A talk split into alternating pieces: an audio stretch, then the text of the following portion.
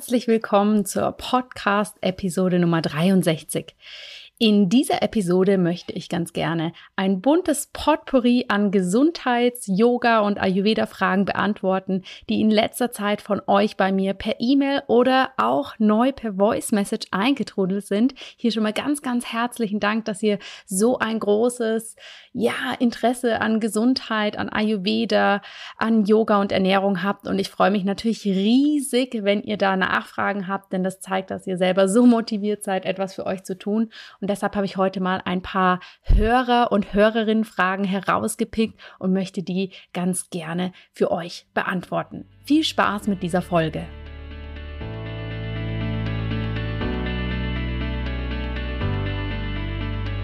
Hallo und herzlich willkommen bei In Good Health, deinem Podcast für einfach gesundes Leben mit Dr. Jana Scharfenberg. Hier bekommst du die besten Tipps und Neuigkeiten rund ums Thema ganzheitliche Gesundheit, Ernährung, Ayurveda und Yoga. Lass dich durch Experteninterviews inspirieren, lerne das Beste für deine Gesundheit und genieß diese Episode.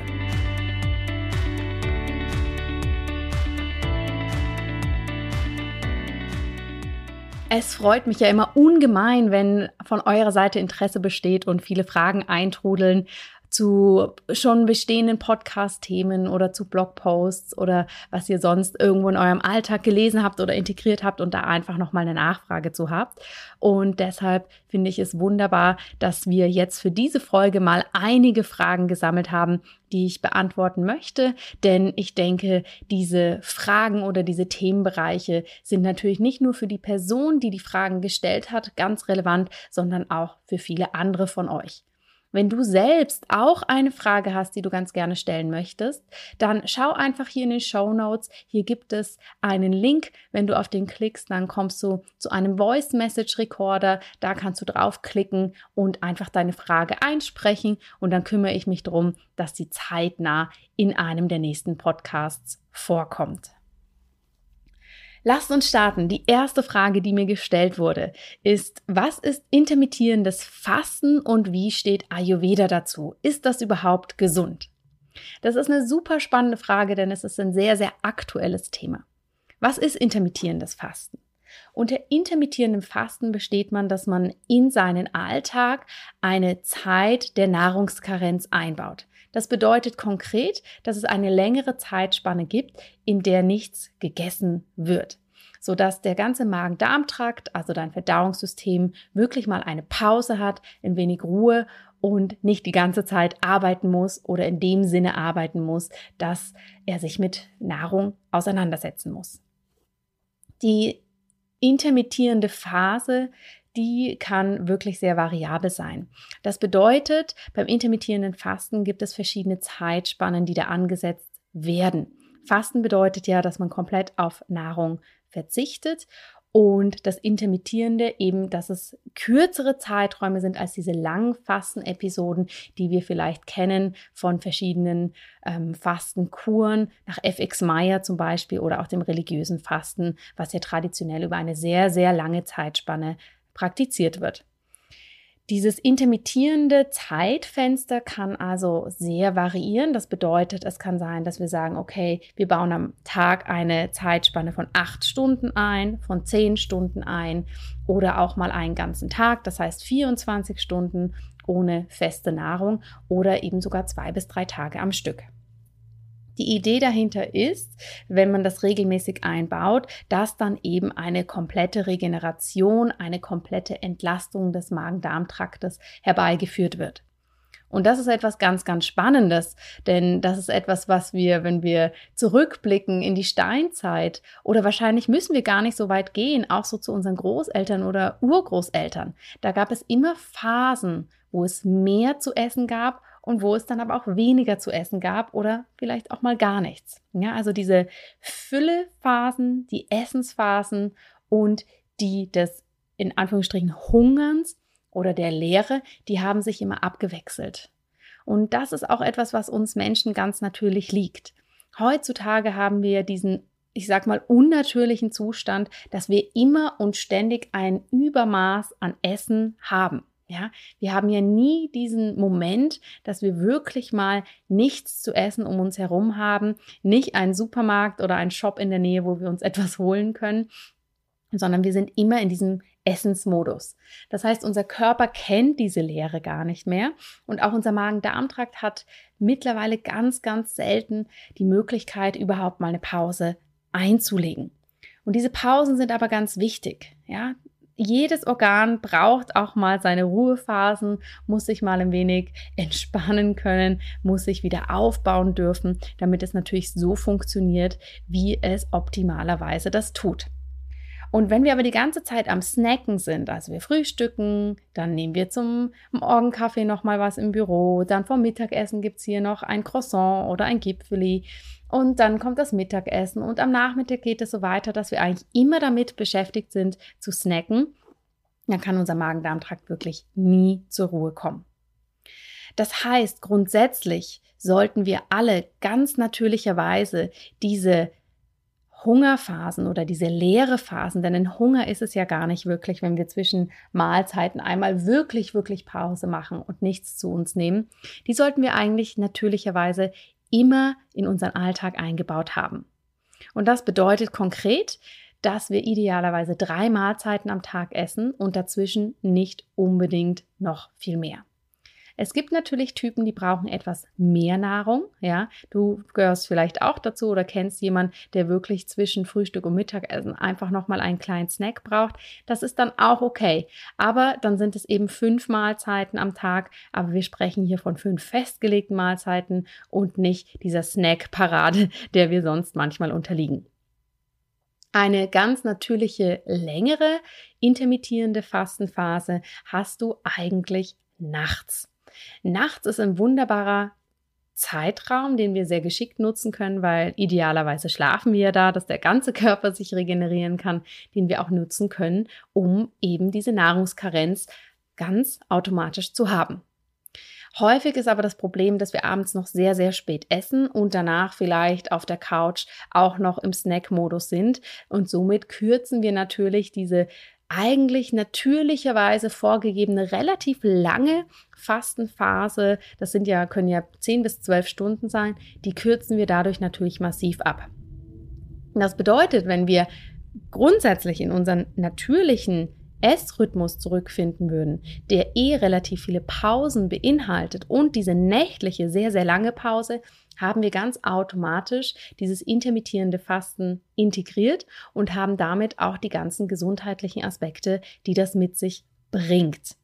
Ja, denn was ist der gesundheitliche Vorteil aus medizinischer Sicht von diesem intermittierenden Fasten? Ich habe ja schon ein paar Punkte gesagt, aber neben dem, dass sich der ganze Magen-Darm-Trakt erholen kann, hat das auch eine wunderbare Auswirkung darauf, dass in unserem Körper weniger Entzündungsprozesse stattfinden, dass der Körper sich gut reinigen kann, dass der Körper wirklich auch vom Stoffwechsel so funktionieren kann, wie er das idealerweise tut. Deshalb wird das intermittierende Fasten mittlerweile bei sehr, sehr vielen Symptomatiken eingesetzt. Bei vielen chronischen Erkrankungen wird das empfohlen, bei Schmerzkomponenten, aber auch bei Krebserkrankungen. Mittlerweile gibt es sehr, sehr viele gute Studien dazu, die das auch belegen und naturheilkundlich ausgerichtete Institutionen und Krankenhäuser führen das wirklich mit ihren Patienten mit viel Erfolg regelmäßig durch.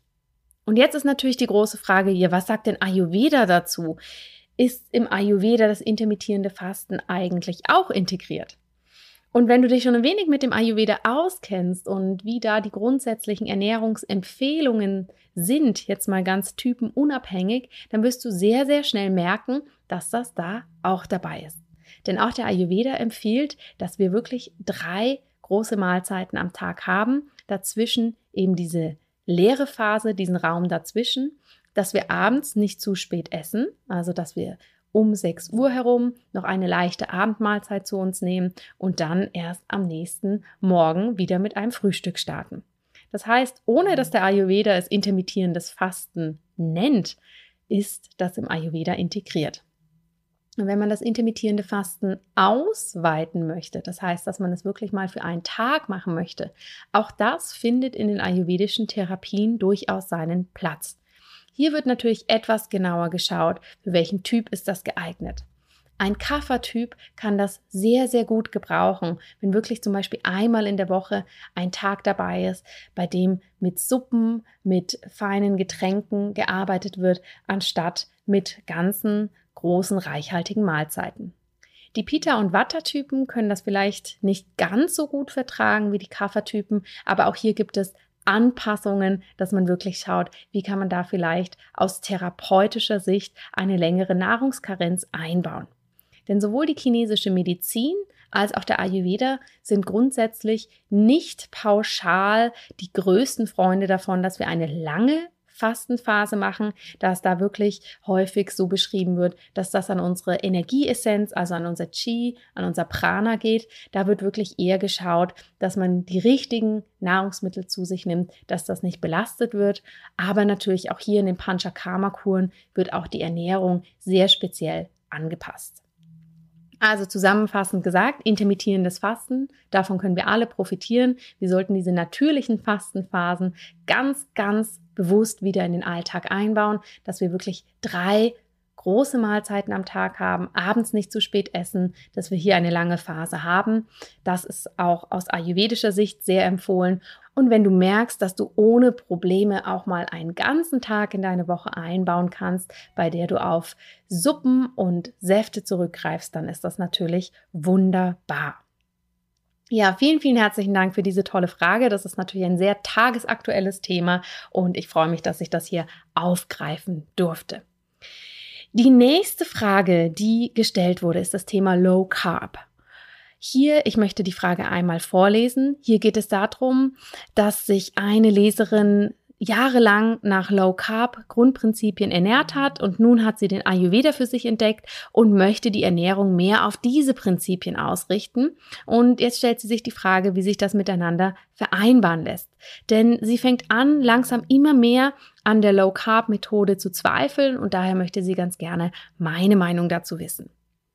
Vielen Dank für diese tolle Frage. Ich finde es immer sehr, sehr spannend, den Ayurveda in die Moderne zu holen und wirklich zu schauen, was macht für uns überhaupt Sinn und wie lässt sich das eben mit anderen ähm, Ernährungsphilosophien oder ja, Konzepten vereinbaren. Bei der Low Carb Ernährungsweise geht es ja darum, dass man bewusst relativ wenig Kohlenhydrate aufnimmt mit der Idee, dass Kohlenhydrate, wenn wir diese zu uns nehmen, dass die den Blutzuckerspiegel relativ schnell beeinflussen können, dass der quasi in die Höhe schießt, weil alle Kohlenhydrate letztendlich zu Zucker abgebaut werden, dadurch viel Insulin ausgeschüttet wird und natürlich dieser Zucker, wenn wir ihn nicht gerade akut brauchen, in unsere Reserve oder in unsere Speicherzellen Zellen gebracht wird, was hauptsächlich die Fettzellen sind. Deshalb gibt es, wenn wir in diesem Low Carb Konzept bleiben, die Idee, dass wenn wir sehr, sehr viele Kohlenhydrate zu uns nehmen, das eben zu einem Gewichtsanstieg führen kann. Und wenn wir wenig Kohlenhydrate zu uns nehmen, eben diese Ausschläge des Blutzuckerspiegels nicht passieren. Da ist grundsätzlich natürlich, wenn wir uns das ernährungsphysiologisch anschauen, etwas dran. Ja, wenn wir sehr kohlenhydratelastig essen, dass wir dann natürlich da diese Schwankungen hervorrufen.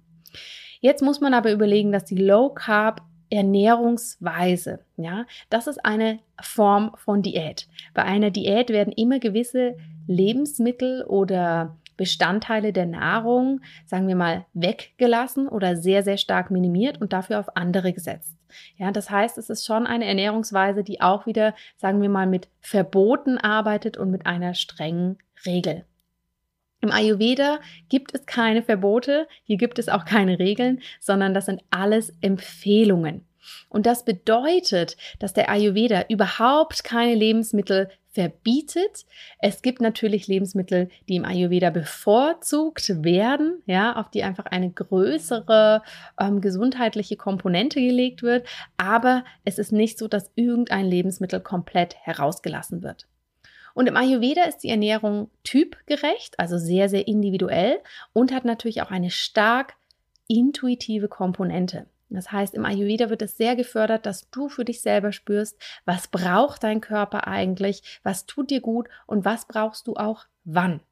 Das ist natürlich nichts, was man von heute auf morgen lernt. Ja, deshalb macht es auch im Ayurveda Sinn, sich erstmal ein bisschen mehr an die Empfehlungen zu halten und dann aber wirklich da sein eigenes draus zu machen. Und das ist natürlich dieses intuitive, dieses was brauche ich wann, was tut mir gut und auch in welcher Menge. Das ist natürlich etwas, was wir per se in der Low Carb Ernährung nicht finden, denn hier wird dir sehr klar vorgegeben, von den Kohlenhydraten sehr sehr wenig zu essen und dann von Proteinen und Fetten sehr sehr viel. Das bedeutet im Umkehrschluss, ich bin einfach kein großer Fan davon, wenn eine Diät mir vorgibt, ja, wie viel ich von was zu essen habe und dass ich mich da sehr, sehr rational mit auseinandersetzen muss, sondern ich finde diesen intuitiven Charakter sehr, sehr schön. Ich bin auch überzeugt, dass jeder Körper, dass wir alle diese Weisheit in uns tragen, aber wir müssen das einfach wieder lernen. Das bedeutet, egal ob du jetzt sagst, Low Carb ist meins oder das Ayurveda ist meins, grundsätzlich geht es bei beiden eigentlich um das Gleiche.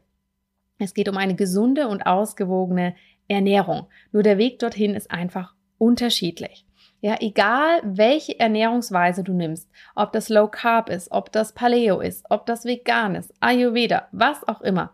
Der größte Anteil in deiner Ernährung sollte immer Gemüse sein. Ja, viel frisches, gedünstetes Gemüse, dann Früchte dazu, hochwertige Hülsenfrüchte, Nüsse, hochwertige Fette und ja, natürlich in irgendeiner Art und Weise auch Kohlenhydrate.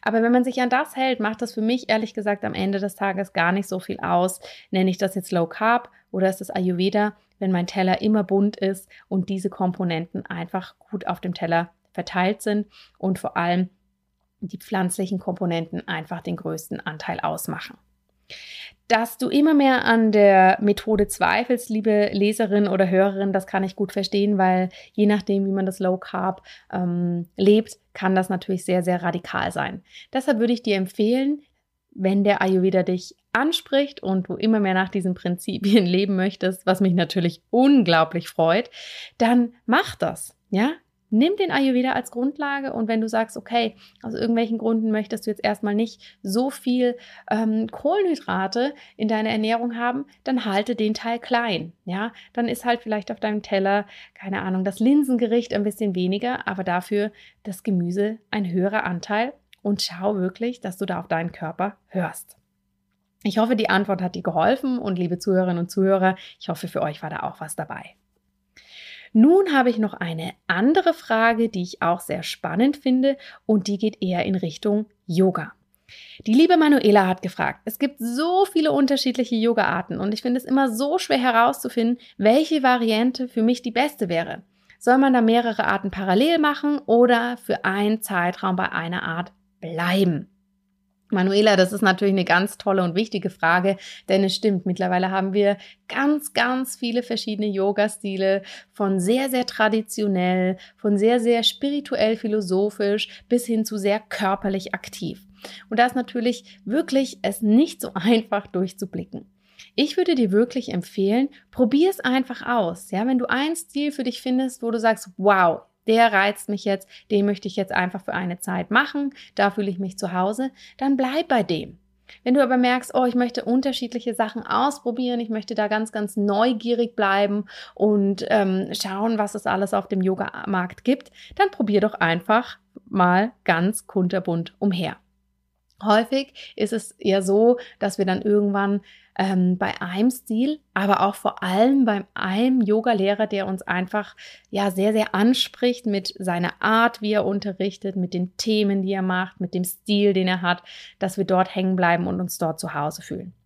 Deshalb schau, was für dich passt. Natürlich kannst du mehrere Arten parallel machen. Genauso kannst du aber auch dir erstmal eine Art aussuchen und dort für eine Zeit bleiben. Und wenn du merkst, hm, ich möchte was Neues testen, dann mach das. Die zweite Frage, und da möchte ich dann bei der ersten nochmal dran anknüpfen, ist, ich interessiere mich zum Beispiel auch für Yin-Yoga und Faszien-Yoga. Wie findet man eine gute Anleitung, wenn man so wie ich mit Kind nicht zu den Kursen gehen kann? Es gibt so viele Videos und Bücher. Woher weiß ich, was da wirklich gut ist? Das stimmt, liebe Manuela, das ist manchmal nicht so einfach. A, mit Kind dann wirklich auch noch die Zeit zu finden, um in Kurse zu gehen. Und natürlich ist der Markt riesig an Videos und Büchern. Wenn du zum ersten Mal Yoga machst oder auch zum ersten Mal Yin-Yoga und Faszien-Yoga ausprobierst, dann würde ich dir hier auch gar nicht unbedingt empfehlen, das mit einem Buch zu machen. Ja, denn das ist manchmal schwierig, wenn man das theoretisch liest und dann für sich selber praktisch umsetzen möchte und gar nicht so genau weiß, fühlt sich das jetzt richtig an, mache ich das so, dass es meinem Körper gut tut meine Empfehlung hier.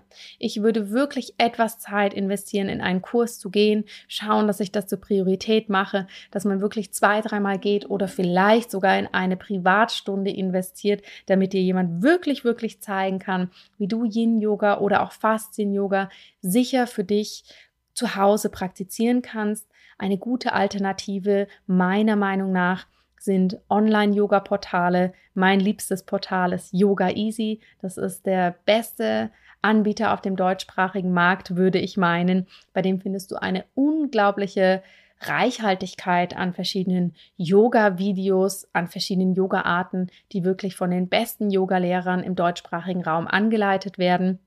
Hier kannst du auch noch mal zu deiner ersten Frage sehr, sehr schön mal reinschnuppern in die verschiedenen Stile, schauen, was die überhaupt sind.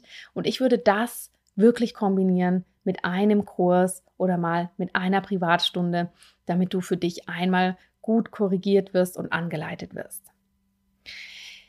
Welche Variante kann man nutzen, wenn man schwanger ist? Manuela, das ist auch eine sehr spannende Frage. Hier kann ich dir auch keine pauschale Antwort geben, denn natürlich Frauen, die schon sehr lange Yoga praktizieren, bleiben in ihrer Yoga-Art und machen wahrscheinlich fast alles bis zum Ende. Wenn man ganz, ganz neu ist im Yoga und sich noch nicht so gut auskennt, würde ich tatsächlich empfehlen, mit einem guten Schwangerschafts-Yoga zu starten, denn das ist dann natürlich sehr, sehr auf die Bedürfnisse einer Schwangerschaft zugeschnitten.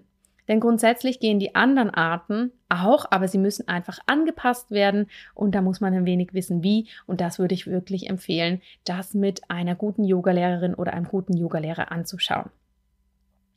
Dann noch eine persönliche Frage an mich. Wie machst du das mit deiner Yoga-Praxis mit kleinem Kind? Ich finde es immer sehr schwierig, einen ungestörten Moment zu finden. Manuela, das geht mir auch so. Ich versuche es wirklich für mich zur Priorität zu machen, einmal in der Woche ins Yoga-Studio zu gehen, wirklich zu meiner momentan aktuellen äh, Lieblings-Yoga-Lehrerin, dass ich da wirklich in den Genuss komme und wirklich 90 Minuten ungestört praktizieren kann. Und sonst bin ich auch ein großer Fan davon, mit Yoga Easy zu praktizieren, ähm, weil da kann ich meinen Laptop aufklappen, habe einen tollen Lehrer bei mir zu Hause, kann ein Video machen, was auch zeitlich an das an mein Bedürfnis oder an das, was ich eben gerade zur Verfügung habe, ähm, ja, dass das daran angepasst ist. Und natürlich, ich praktiziere schon sehr, sehr lang Yoga. Ich bin ja auch selber Yogalehrerin. Das heißt, ich kann mich selber auch ganz gut anleiten und schaue, dass ich wirklich jeden Tag 15 bis 20 Minuten Yoga mindestens integriere. Jetzt, wo ich diesen Podcast aufnehme, macht meine kleine Tochter gerade Mittagsschlaf.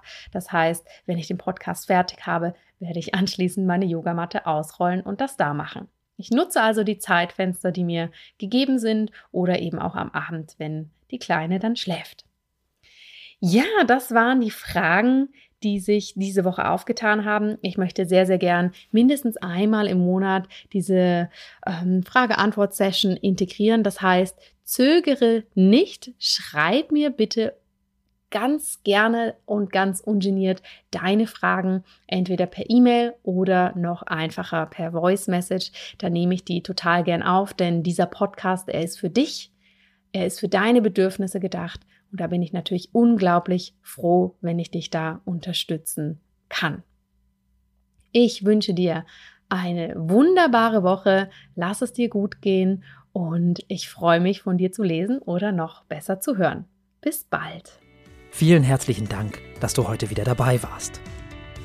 Wenn dir diese Folge gefallen hat, dann hinterlass uns gerne eine positive Bewertung bei iTunes. Alle Show Notes und weiteren Informationen findest du auf www.in-good-health.com. In Good Health. Einfach gesund leben.